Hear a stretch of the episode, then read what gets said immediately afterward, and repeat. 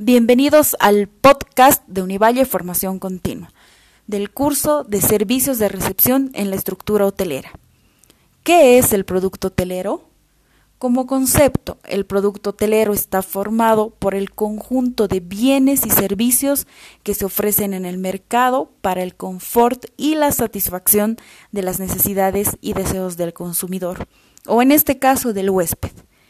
Independientemente del concepto de producto hotelero, tenemos dos aspectos muy importantes a tomar en cuenta. El producto en sí tiene algo central, que es el alojamiento, pero el producto hotelero tiene y está configurado con una serie de servicios adicionales, ya sean servicios propios del hotel o intermediarios. ¿A qué nos referimos con servicios propios del hotel?